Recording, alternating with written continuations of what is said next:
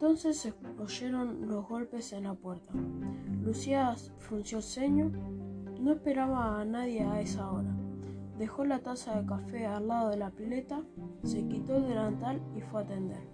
Al abrir la puerta, apareció ante ella un joven vestido con un traje claro de verano. En su mano llevaba una maleta. Su rostro le resultaba algo familiar. Ese hombre era... Orso, buenas tardes.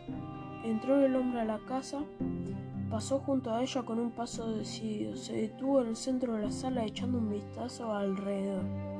Era Orson Crane, el sobrino de Walter.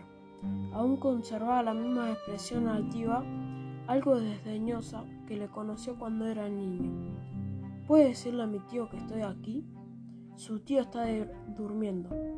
Bien, voy a esperar a que se despierte entonces.